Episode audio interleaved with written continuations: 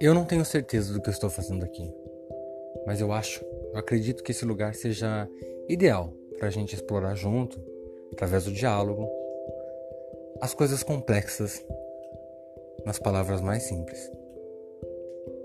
As coisas básicas do mundo, os pensamentos, as nossas rotinas. Será que estamos realmente sozinhos?